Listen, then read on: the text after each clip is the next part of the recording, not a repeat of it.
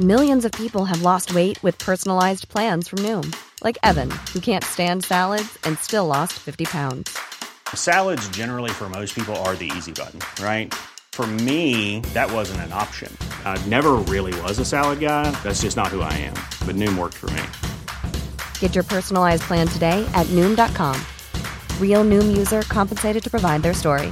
In four weeks, the typical Noom user can expect to lose one to two pounds per week. Individual results may vary.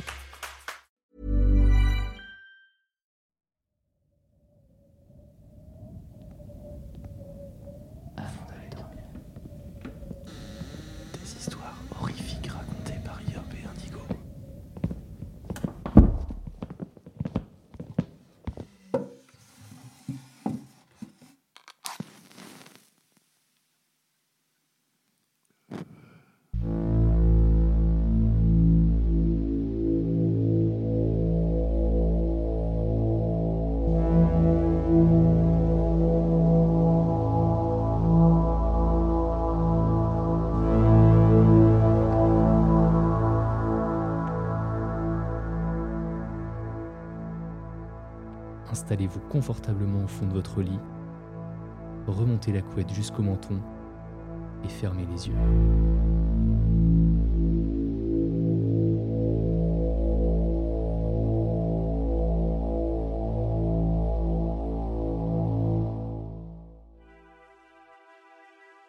Un peu de contexte d'abord.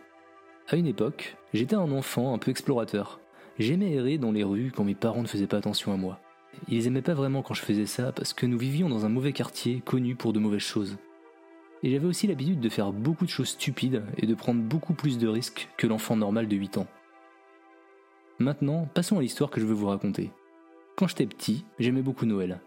Et même si Noël était dans plus d'un mois, j'essayais de me coucher super tôt pour que les jours passent plus vite. J'avais aussi un frère aîné qui était vraiment méchant avec moi et qui essayait toujours de ruiner mon Noël. J'étais pas tenable quand c'était le jour de Noël. J'ai réveillé mes parents à 5h du matin pour ouvrir mes cadeaux. J'avais 8 ans quand cette histoire eut lieu. C'était la semaine avant Noël et j'étais le gamin le plus excité au monde. J'ai supplié mon père de me laisser écrire une lettre au Père Noël et il m'a finalement laissé faire pour avoir un peu de calme, parce qu'il avait besoin de finir de la paperasse. À cette époque, à l'école, on avait des cours de géographie et on apprenait les directions, le nord, le sud, l'est et l'ouest. Et j'ai remarqué que mon père avait déjà marqué la destination sur ma lettre au Père Noël, le pôle Nord.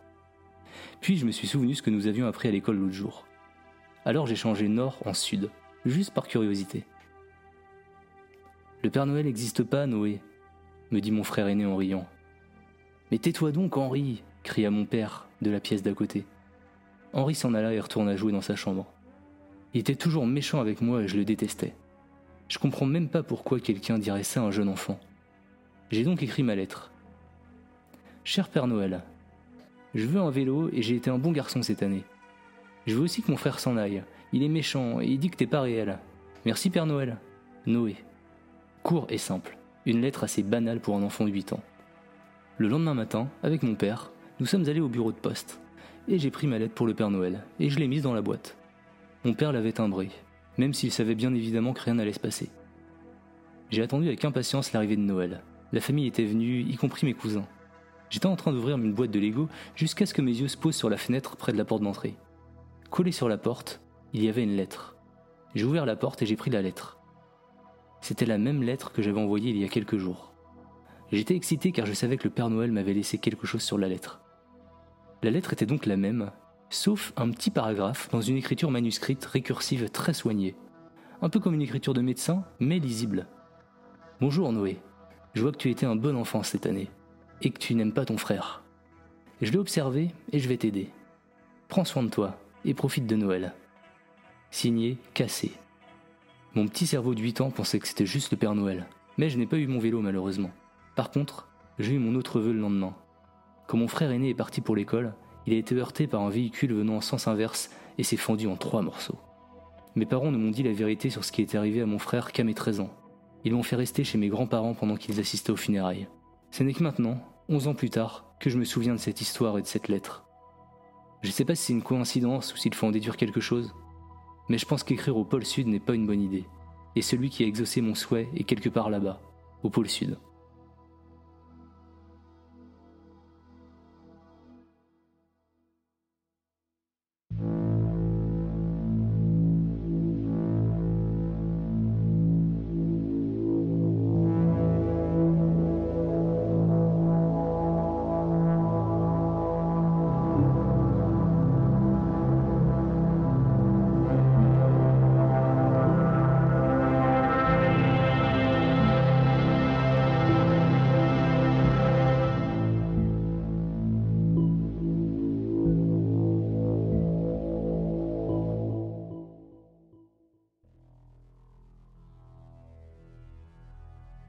J'avais 6 ans, comme j'étais une jeune fille innocente qui croyait encore au Père Noël, ma mère m'a donné l'idée d'ajouter une lettre en plus de ma liste pour le Père Noël. Donc, avec une écriture pas très habile, j'ai écrit un petit message court mais mignon à destination du Père Noël. Cher Papa Noël, je m'appelle Milly. Je suis trop super pressé d'être à Noël. J'espère que je suis sur la liste des gentils enfants cette année. Mais ma mère m'a dit beaucoup de fois que si je continue à être méchante, tu me mettrais sur la liste des méchants enfants. Je vais essayer de te laisser le plus de biscuits possible la nuit de Noël, si mon père mange pas tout avant. Gros bisous, Milly. Désolé pour les petites erreurs de français, mais j'avais 6 ans. Quoi qu'il en soit, mes parents, mon frère et moi sommes allés au bureau de poste ce jour-là pour expédier nos cartes de Noël à la famille et aux amis. Mon frère et moi avons même eu l'occasion de mettre nos lettres dans une boîte spéciale peinte avec des cannes à sucre, des rennes et des cadeaux. On était tellement contents d'avoir notre propre boîte aux lettres, de repousser le rabat métallique et de glisser nos enveloppes avec les innombrables lettres des autres enfants de notre ville. En sortant, le directeur du bureau de poste, M. Bradley, a serré la main de nos parents et a remis à mon frère et moi un sucre d'orge chacun. Quelques jours plus tard, mon frère et moi avons reçu une réponse du Père Noël lui-même. Nous étions si heureux. En y repensant, il s'agissait de réponses extrêmement génériques. Quelque chose comme Oh oh oh, passe un joyeux Noël, assure-toi de laisser des biscuits et du lait pour moi la nuit de Noël. En plus de ça, les lettres étaient écrites à la main et signées par le Père Noël, ce qui rendait tout ça encore plus spécial pour nous, les petits enfants naïfs que nous étions. La seule chose dont je me souviens très bien à propos de ma lettre était que tout en bas, le Père Noël m'avait encouragé à lui écrire à nouveau. Dépose tes lettres au bureau de poste à nouveau et tu obtiendras une nouvelle réponse de ma part. À bientôt, Milly. Au début, mon frère était assez contrarié par cette petite attention, mais il s'en est remis assez rapidement. Mes parents ont pensé que celui qui écrivait ces lettres avait juste oublié de finir la sienne. Alors ils lui ont dit qu'il pouvait aussi envoyer une nouvelle lettre au Père Noël s'il voulait. Le lendemain matin, ils nous ont donc emmenés au bureau de poste une fois de plus et nous avons posté nos enveloppes dans la boîte du Père Noël. Mes parents en ont profité pour acheter des timbres. Comme la fois d'avant, M. Bradley distribuait des sucres d'orge et souriait aux clients à la porte. Il nous en a aussi redonné à moi et à mon frère et nous sommes repartis. Le lendemain, j'ai reçu une lettre en retour, mais pas mon frère. Il était contrarié à ce sujet, mais quelques minutes plus tard, il était déjà retourné retrouver ses jouets. Cette fois, ma mère m'a juste donné la lettre et est repartie travailler. Elle a probablement pensé que ça allait être encore une réponse de base similaire à ma dernière lettre. Cette fois, on pouvait lire. Cher Milly, bonjour du pôle Nord. J'espère que tu as passé de très bons moments en attendant le grand jour. Je prépare mes reines à voyager à travers le monde en ce moment même. Il y a Danseur et Fury, et je parie que tu les connais déjà tous. Tu en as un préféré? Je serais heureux de t'en présenter un ou deux lors de la nuit de Noël. À bientôt, le Père Noël. J'ai répondu presque immédiatement. Cher Père Noël, oui, je passe de très bons moments avant Noël. Mon reine préféré est Rudolph, parce qu'il a un nez rouge, et des fois mon nez devient rouge quand je suis malade. J'espère que tu me laisseras caresser un renne quand tu viendras déposer les cadeaux à ma maison, parce que ce serait vraiment trop cool. Bisous, Milly. Nous avons continué à nous écrire environ deux à trois fois par semaine, parfois plus. Dans une lettre, j'ai dit au Père Noël que ce serait ma dernière. Ma maman en avait marre de m'emmener au bureau de poste tous les deux jours. Moins de douze heures plus tard, j'ai reçu une réponse. Elle était moins formelle que les autres et semblait plus frénétique. L'écriture était plus précipitée aussi. Tu n'as pas à faire ça, Milly. Laisse-moi ta prochaine lettre sous le tapis devant ta porte, et je demanderai à un de mes elfes magiques de venir du pôle Nord et de la ramasser pour moi. Si tu ne veux pas que ta mère te cause des ennuis, tu n'as pas à lui dire. Si tu continues à m'écrire, je te donnerai un cadeau de Noël en avance. Bien à toi, le Père Noël. C'était une offre qu'un enfant de 6 ans ne pouvait pas refuser. Alors j'ai fait ce qu'il a dit. J'ai laissé ma dernière lettre au Père Noël sous le tapis de notre port d'entrée quand je suis rentré de l'école. Et le lendemain matin, elle n'était plus là. Mon esprit innocent ne soupçonnait qu'une chose. Les elfes magiques du Père Noël étaient réels aussi. Le lendemain, le 23, j'ai vérifié le tapis et il y avait bien la réponse du Père Noël en dessous. Elle disait Cher Milly, Merci beaucoup de m'avoir répondu. Tu es mon ami, alors j'étais triste en pensant que tu ne pourrais plus m'écrire à nouveau avant l'année prochaine. Et puisque tu es une si bonne amie, je veux te rencontrer ce soir avant de devoir faire le tour du monde. J'ai même un cadeau spécial pour toi. Et tu sais quoi? J'emmènerai Rudolf aussi pour que tu le caresses. Quitte la maison quand il fait nuit et va au parc. Je viendrai te chercher là-bas. À bientôt, le Père Noël. J'étais tellement excité. J'ai pris un sac en plastique et j'ai rempli de cookies ce soir-là. J'ai même vidé toute l'eau d'une bouteille d'eau pour la remplir à ras de lait. J'ai mis la bouteille et le sac sous mon oreiller et j'ai fait semblant de m'endormir pendant que mes parents me disaient bonne nuit. Je sais même pas combien de temps j'ai attendu, je sais juste que j'ai pas bougé jusqu'à ce qu'il n'y ait aucun bruit dans la maison. J'ai lentement tiré ma couverture, attrapé le lait et les cookies, et je me suis dirigé vers la porte d'entrée.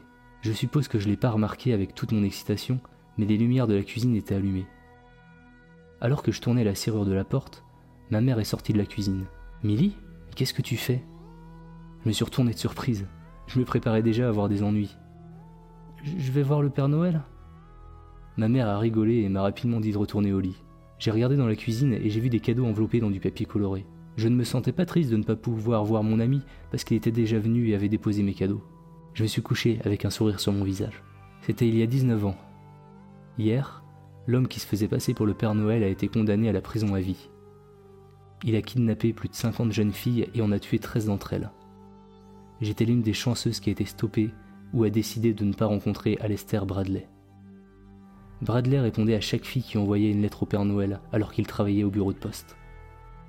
Cette nuit-là, le 23 décembre 1999, Bradley s'est rendu au parc du quartier à bord d'une fourgonnette peinte en rouge, vert et or pour ressembler au traîneau du Père Noël. Il portait un costume du Père Noël volé et une fausse barbe. Tout au long de la nuit, il a ramassé 13 enfants et les a conduits dans une maison isolée dans les bois où ils vivaient. Cette cabane d'une seule pièce était à la fois une chambre, une salle de bain, une cuisine et une salle de torture. Avant de tuer les enfants, il leur infligeait de multiples actes indescriptibles, qui ont entraîné la mort de certains d'entre eux. Après ça, il enterrait les corps sous son plancher ou non loin de sa cabane. Dans ses aveux, il a déclaré qu'il avait enterré ses préférés sous son plancher parce que leur parfum et le fait de savoir qu'elles étaient toujours près de lui le réconfortaient.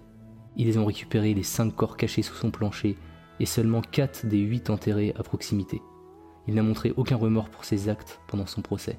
Quand j'ai témoigné, il m'a interrompu et il m'a dit Je t'ai vu dans le bureau de poste à quelques reprises. Je prévoyais de te garder en vie un peu plus longtemps. Tu sais, pour que tu puisses rencontrer ton reine préféré. Dommage que tu sois jamais venu.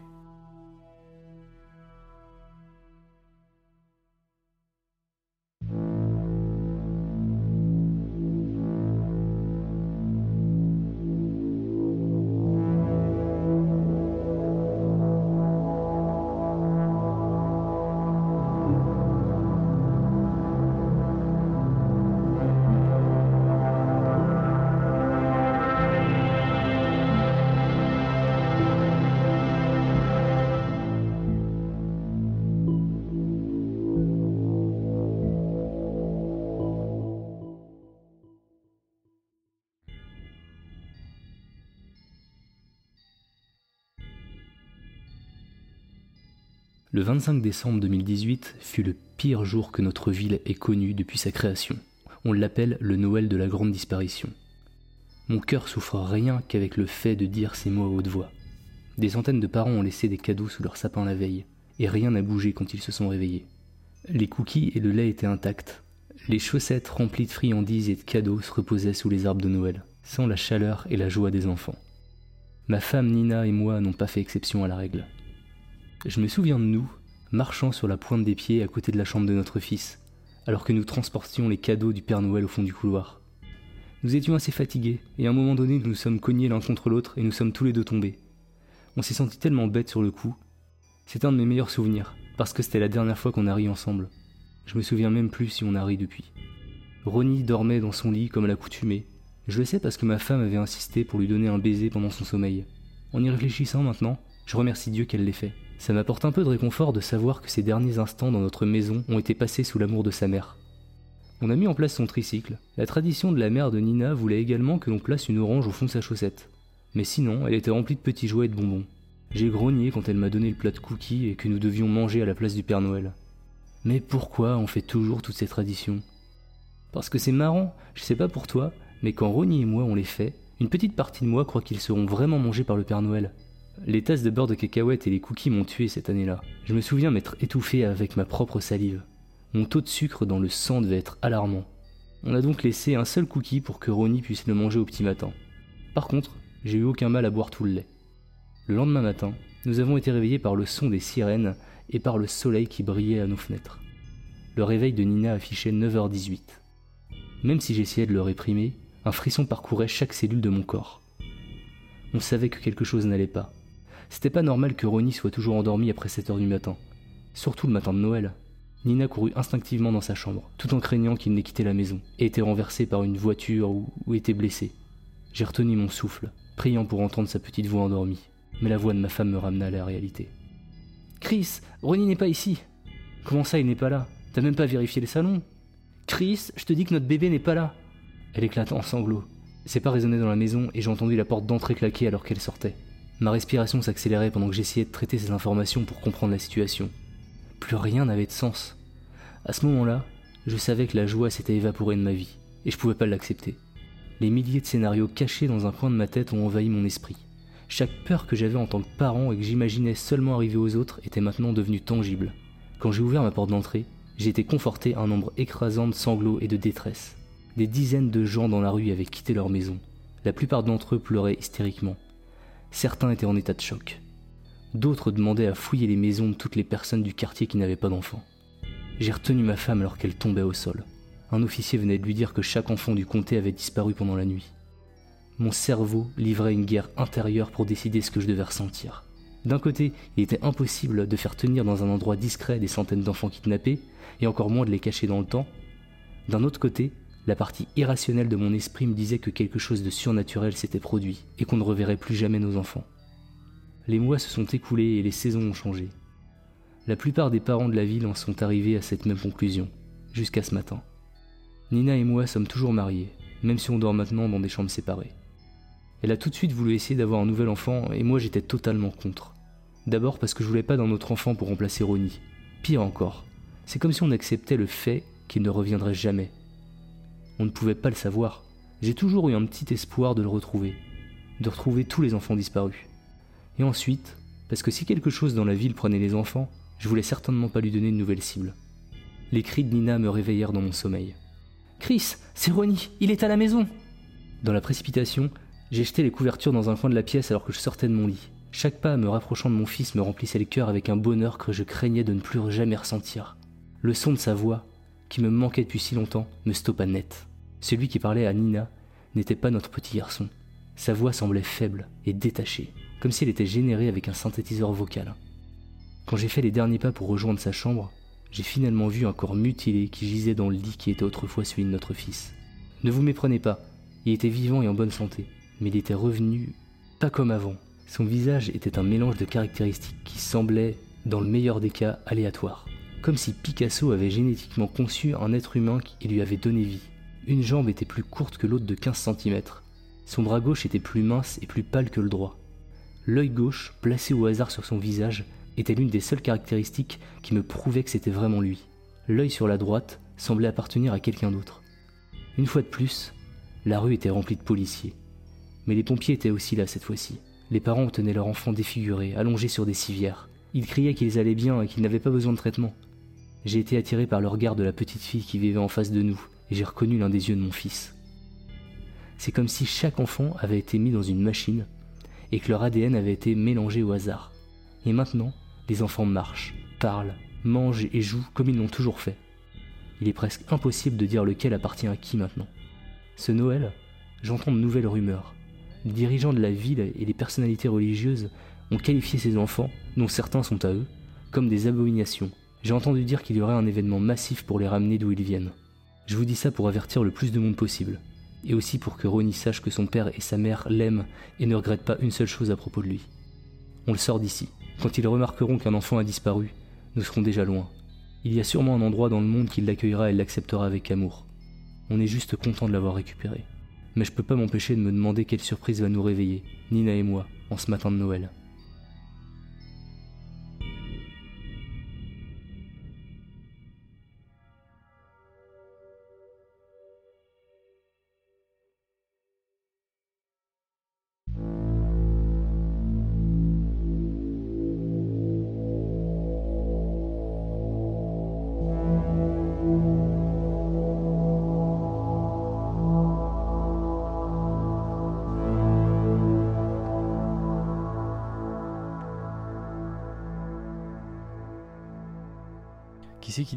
Premier Ah, je sais pas. Eh, C'est un peu le dernier de l'année quand même. Ouais. C'était qui qui avait dit bonjour en premier la dernière fois? Ah, c'est moi qui l'avais dit, ouais. Bonjour Bonjour. Ça commence si mal. En même temps, l'heure est grave, Yop. Pourquoi?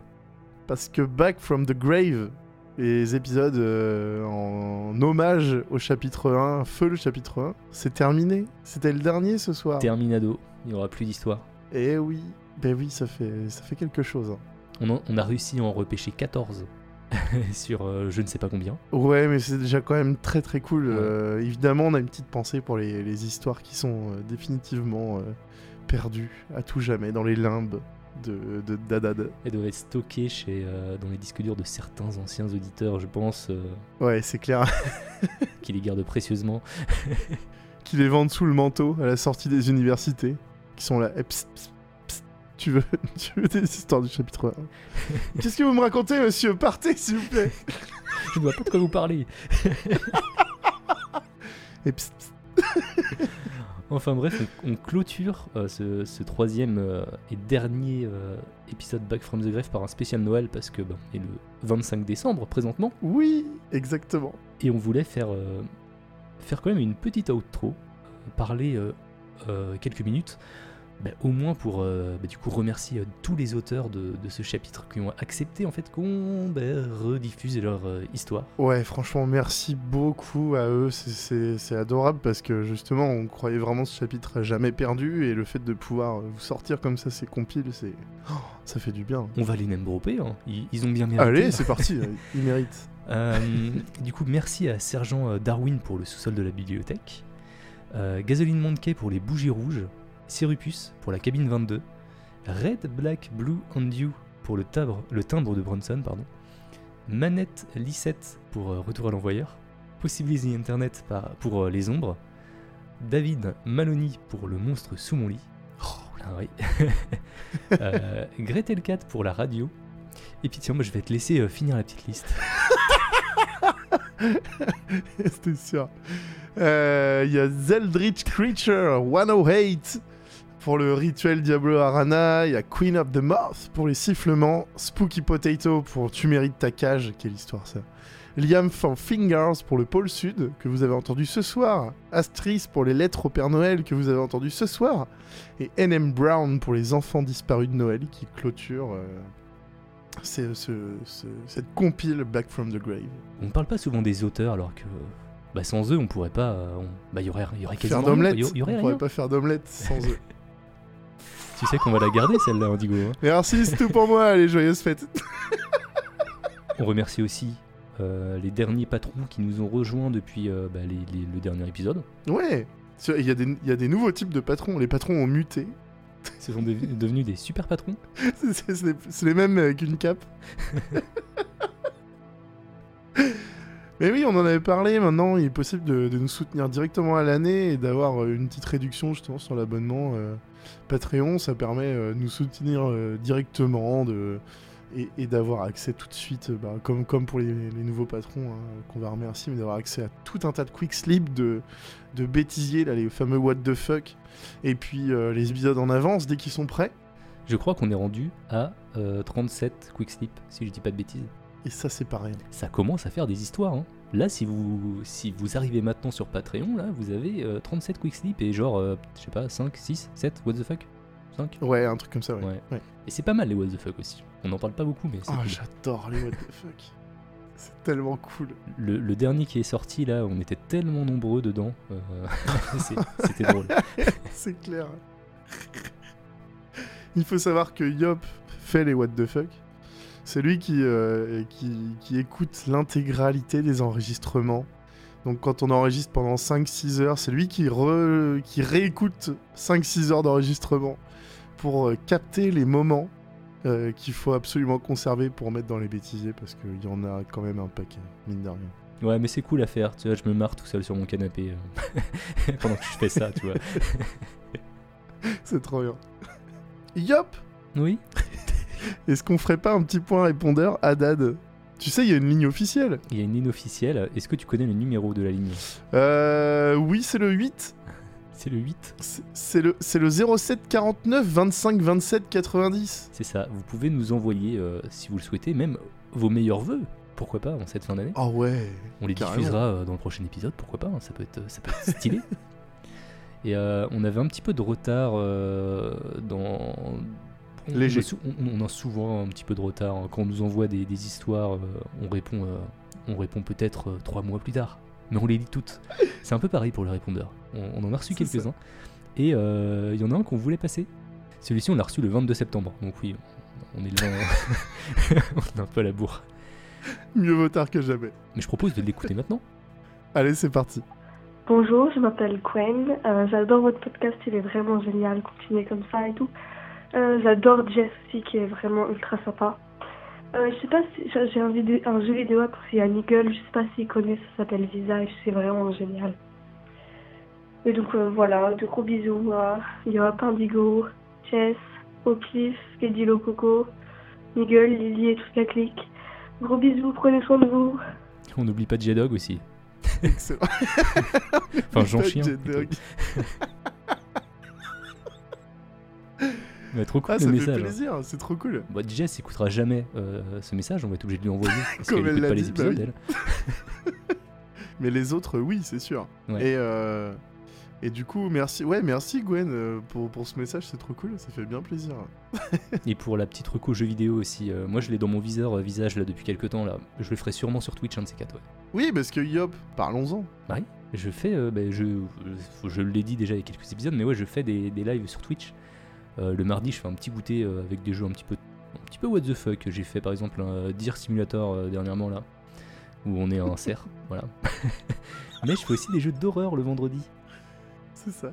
Et donc là par exemple en ce moment je suis en train de faire The Medium, qui est pas très ultra horrifique mais quand même un petit peu. Oh, quand même. Ouais quand même un petit peu. Et Visage, euh, il est dans ma liste. C'est juste que je le repousse un peu parce que euh, dès que je trouve quelqu'un, quelque, un petit jeu avant euh, à faire, je le fais parce que Visage a l'air quand même bien flippant. Mais, mais je le ferai. Surtout que j'ai ajouté une super fonctionnalité euh, dans, dans le dernier là. Oh, mais quel génie. Franchement, j'ai vu ça, j'étais j'étais en kiff total. hein. Je trouvais ça trop bien. J'affiche mon rythme cardiaque maintenant euh, quand je joue à des jeux d'horreur. c'est trop bien. Donc pour Visage ça peut être cool je pense. C'est vraiment très très cool comme idée. Franchement. Ah bah je l'ai piqué, hein, tu t'imagines bien. euh, oui, oui, bah oui, oui, mais bon, quand même, ça n'empêche. C'est vraiment, euh, c'est vraiment très très cool. Ouais, c'est stylé. Ouais. Euh, donc voilà, bah, et, tant, tant qu'à faire la promo, toi aussi tu es sur Twitch, Indigo? Mais oui, alors s'il y a des Twitchos qui, euh, qui suivent pas encore la chaîne de Yop, il faut y aller, hein, c'est Je suis Yop, hein, il faut absolument s'abonner, c'est trop cool. Moi aussi, bah, c'est la chaîne Indigo, hein, euh, où on fait des lives le mardi, le live du mardi, on fait des lives guitare hein, principalement. Il y a des petits live gaming qui se préparent là, parce que mine de rien, il faut en faire de temps en temps, c'est quand même toujours cool. Euh, même des gros live gaming, Yop, bon, on n'en Ouais. dit pas plus, on fait un peu de teasing, tu vois, on a un peu des foufous. Il va y avoir des, des gros trucs. Oh ouais, j'ai bien hâte.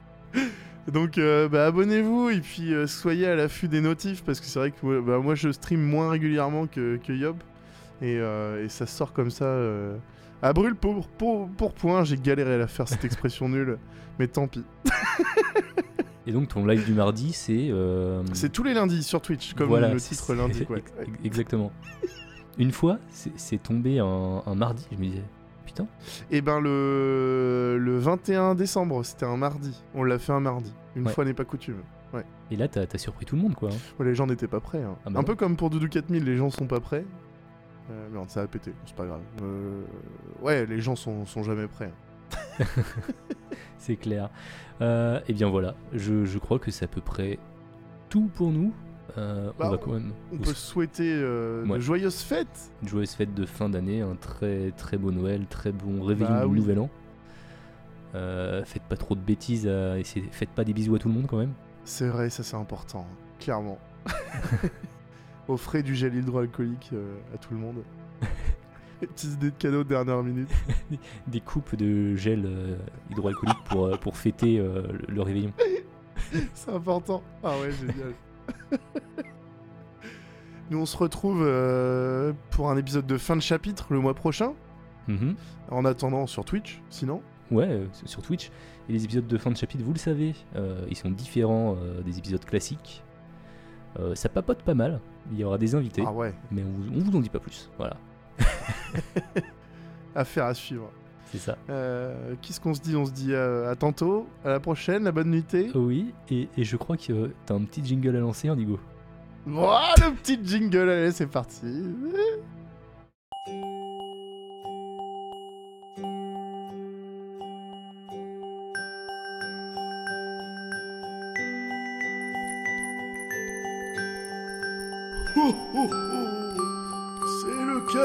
d'Indigo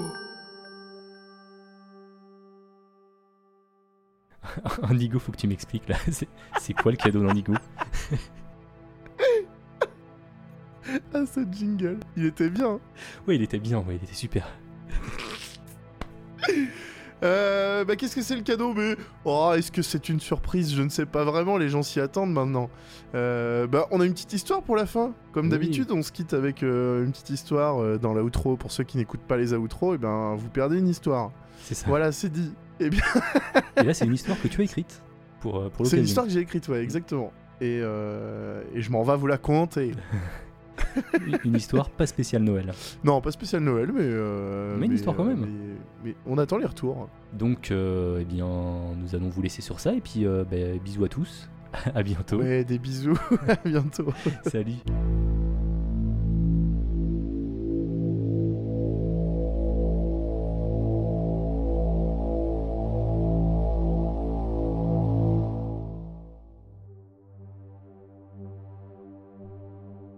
Ça fait 8 ans que je suis détective, et des histoires tordues j'en ai entendu. C'est pas pareil quand c'est la vraie vie. C'est pas comme ces trucs qu'on voit dans les films, qu'on lit sur internet et- ou qu'on entend dans les podcasts. C'est pas croustillant, c'est pas finement ciselé. C'est brutal, sans émotion et incohérent. Et mon boulot, c'est de trouver une putain de logique là-dedans. J'ai été appelé par un client le 7 septembre. Un de ces nouveaux riches à qui tout arrive et qui est incapable de régler ses problèmes sans en parler à sa psy. Le problème, c'est qu'en rentrant dans son bureau, la psy en question était étalée au sol, sans vie. Mon client n'avait plus de nouvelles et avait forcé l'entrée. Je vous ai dit, c'est le genre de personne qui se permet tout. Il m'a appelé paniqué et m'a demandé d'enquêter pour savoir si l'entreprise concurrente à qui il faisait des coups bas depuis des années n'était pas derrière tout ça. Un contrat à 5000, ça se refuse pas. Je suis resté planqué dans ma bagnole pendant 6 jours. 6 putains de jours à observer et noter toutes les personnes qui passaient devant son bureau. L'ambulancier, la police, le légiste, une société de nettoyage et une vingtaine de clients déboussolés lorsqu'ils apprenaient qu'ils allaient devoir trouver un nouveau confident pour leur quotidien de merde. Quand tout ce beau monde a arrêté de se pointer au bureau, j'ai pu y aller pour ramasser les miettes. C'est fou comme le temps joue contre nous. Si j'avais pu m'introduire avant que mon client appelle les urgences, je me serais pas tapé 6 jours de planque. Bref, c'était un beau bordel là-dedans. Alors ok, ça sentait le propre. La moquette luisait encore désinfectant. Et pourtant, aucun coin de meuble restait sans une montagne de dossiers en vrac. Après 5 heures, j'ai fini par trouver. La psy tenait un journal où elle racontait se sentir menacée par une de ses patientes. Une jeune femme perdue qui avait fini par suicider dans son bureau. Elle décrivait toute la scène avec un maximum de détails, c'était dégueu. Je me demande s'il existe des psys pour les psys. Est-ce qu'ils prennent rendez-vous sous une fausse identité? Depuis le suicide, la psy revoyait la scène chaque nuit. Dès qu'elle fermait les yeux, la jeune femme se tenait devant elle, suffocant, et s'écroulant sur le sol en vomissant ses boyaux.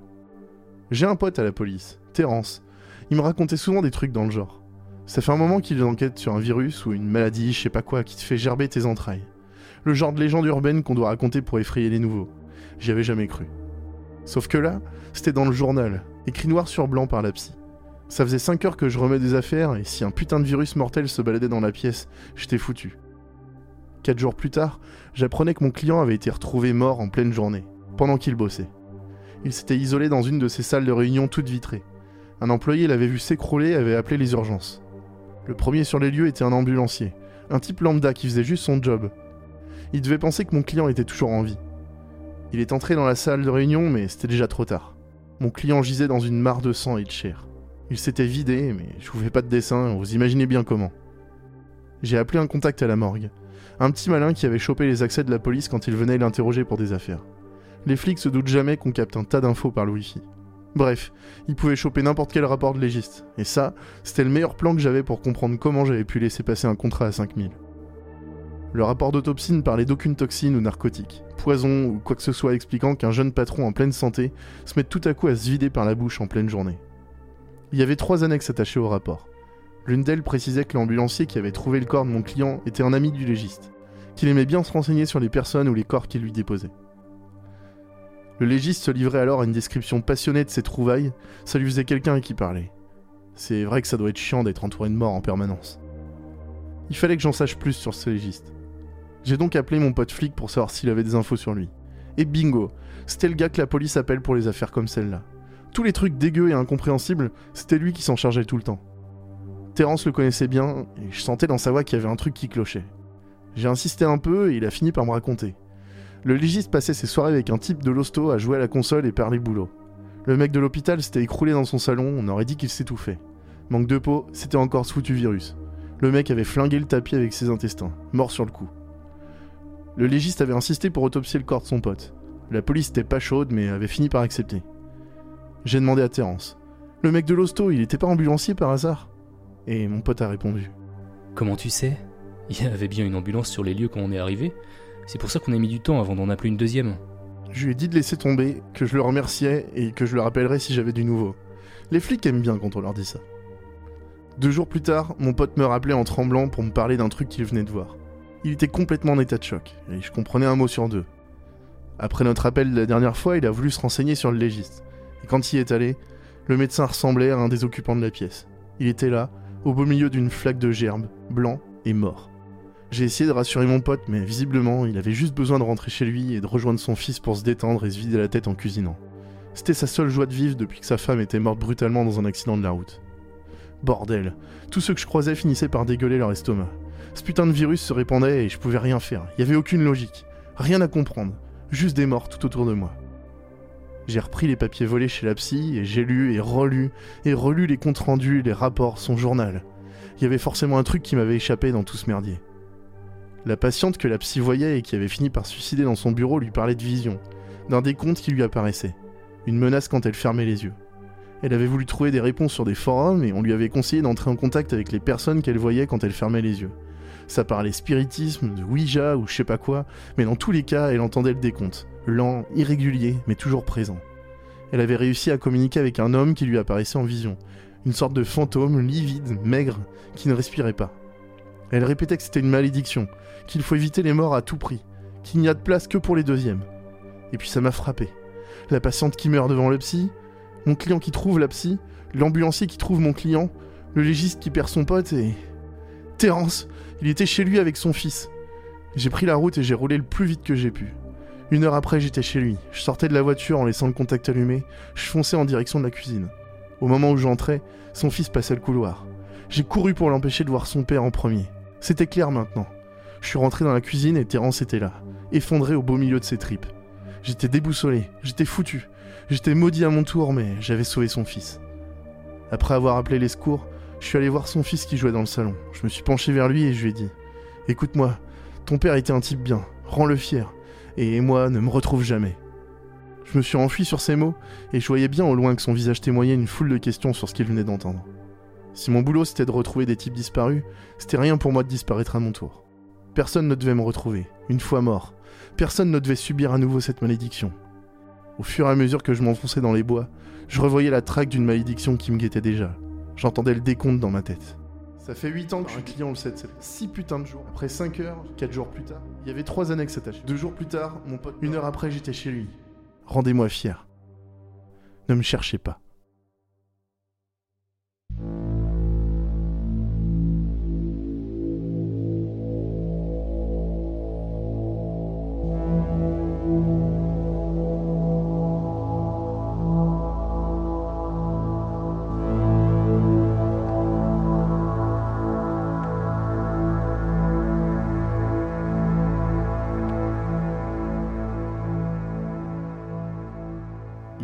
Temps de trouver le sommeil. À bientôt.